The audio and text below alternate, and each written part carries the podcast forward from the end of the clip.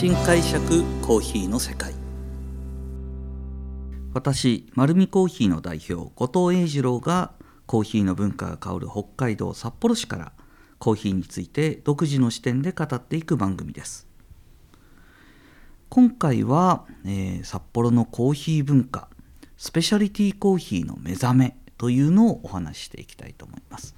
あのカフェ巡り編ですね札幌編の、まあ、前回僕はあの勤め始めた1990年代から2000年までのお話をさせていただきました。まあ、古き良き自家焙煎のお店そして、ね、お店の雰囲気を楽しむというような工程で、まあ、カフェの巡り方をお話しさせていただいたんですけどもやはり2000年になってですねえー、今回お話しするのは2000年から2010年ぐらいのあたりのお話。まあ、あの今までの回でもお話しさせていただきましたが日本国内自体がスペシャリティコーヒーに目覚めたのがまさにこのタイミングなんですよ。あの1997年、えー、国連グルメコーヒーというのが、えー、全世界で始まり、まあ、それが2000年ぐらいに日本国内に入ってきて札幌でも横井コーヒーさんというところでその紹介がありました。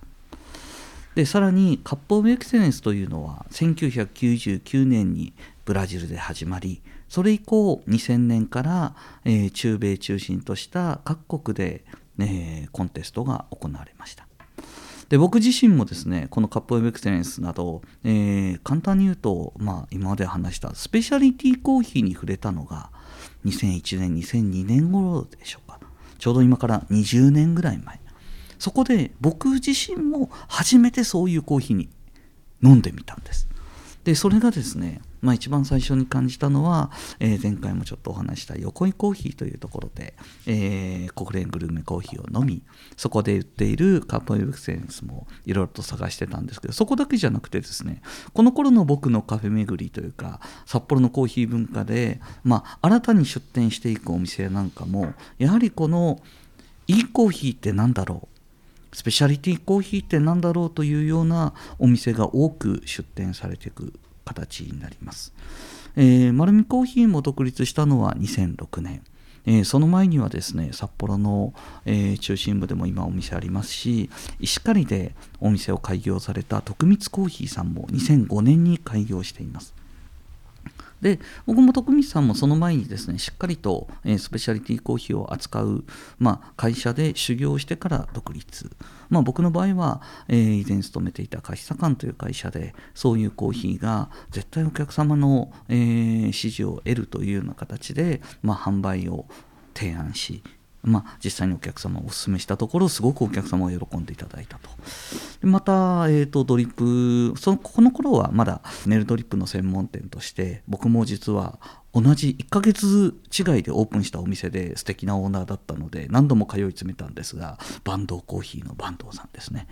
坂東さんも、えーと、実は徳光さんのコーヒー豆は当初使っていてスペシャリティコーヒーの練るの美味しいのってこうやって出るんだっていうのを学ばせていただいてました。で実際に巡るとですねあの札幌市内だけじゃなくて、えーと、近くの自家焙煎のお店でも少しずつこういうコンテストものが、えーと店頭に並ぶようになりました。石狩の方にですねコンテストのコーヒー豆があるって聞きつければ、えー、石狩まで行きそのお店に行って、えーと、スペシャリティコーヒーのコーヒー豆を買うと。ただですねこの頃やっぱりそのすごく僕も覚えているのはガテマラ産のコーヒーでザ・エスペランサもう名前が素敵ですよね。はい、これ2003年のオークションだったと思うんですけどもここで出てたコーヒーがもう本当に今までのガテマラの概念を覆すような甘さといいコーヒーだったんですね。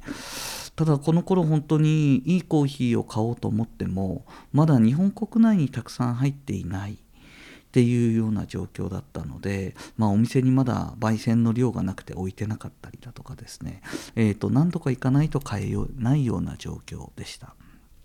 でこの頃札幌で、えーと、開いていたあのお店の多くはですねあのコーヒーの提供の仕方がネルドリップから違う形のお店のものが多くなってましたね。自家焙煎のお店だとネルドリップや塩水系のドリッパーのお店が多かったんですが、まあ、スペシャリティコーヒーの、えー、抽出方法は、まあ、他にも様々あってこの頃ちょっと目にし始めたのがですねプレスというコーヒーの抽出方法です。なんかですねあのー、ガラスの魔法瓶みたいな大きさで上からメッシュのついた蓋をしてぎゅっと押し込んでコーヒーを抽出する方法なんですけどもまあこれはあのフィルターがいらないですしで、えー、ペーパーフィルターを使うとあのー、よく言われたのがコーヒー豆には香りのエッセンスの、まあ、コーヒーオイルという油分含むんですけども油分がですねペーパーフィルター使うと通らないんですね。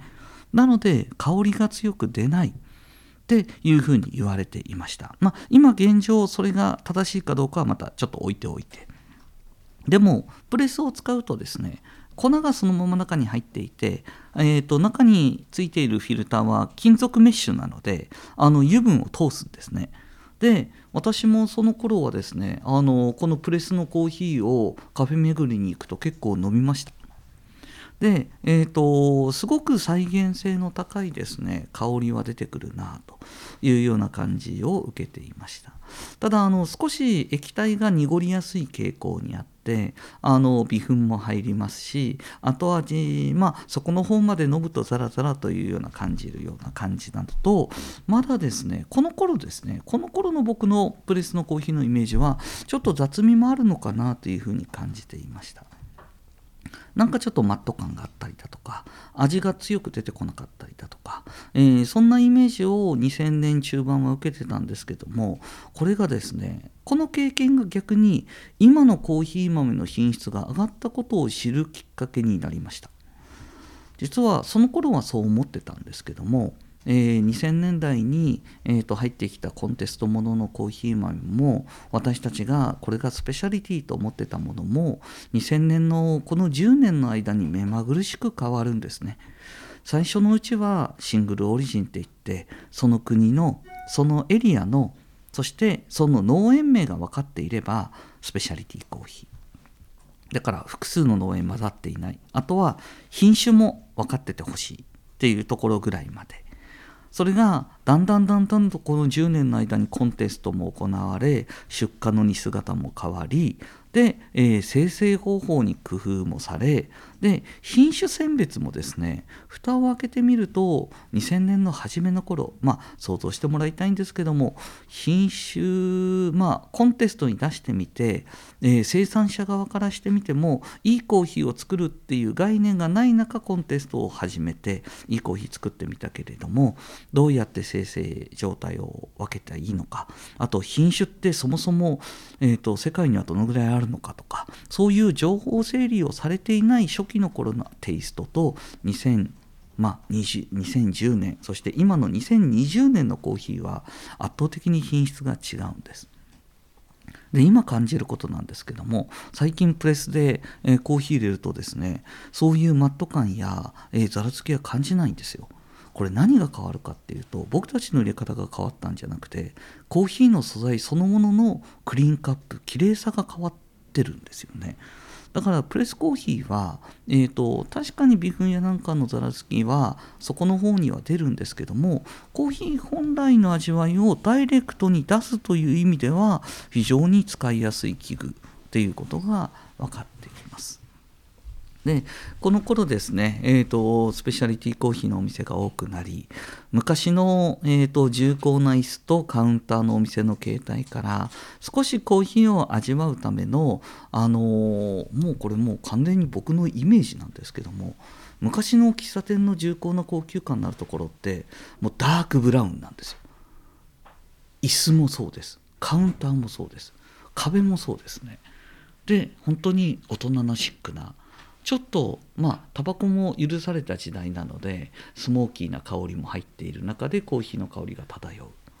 でもこの頃のスペシャリティコーヒーが出店してくるとそのカラーが一変します。もう本当にどちらかといえばホワイト色に近いような明るい店内でで禁煙なお店が多くなってでコーヒーの香りを楽しむ。でコーヒーの香りがですね多様化してくるとやはり僕もそうなんですけどそのコーヒーの香りを楽しんでもらうためになるべく他の香りをつけたくないんです。なので、えーと、昔の喫茶店やカフェはですねどちらかといえばランチ需要もしっかりこなすような、えーと、お店の形態が多かったんですけどもこの頃からでしょうかね本当にコーヒー専業というお店が多くなってきたなというふうに感じます。あの作ってもパンケーキだとか、うん、あのワッフルだとか昔の喫茶店はナポリタン作ってましたからあとカレーも出てきましたから、うん、でもこの頃にはそういうような定食系を出すようなお店ではなくてまあフード類でもライトなものでコーヒーとの相性が良くて、まあ、ケーキが出てきたりだとか、えー、そんなようなお店の形態が非常に増えてきました。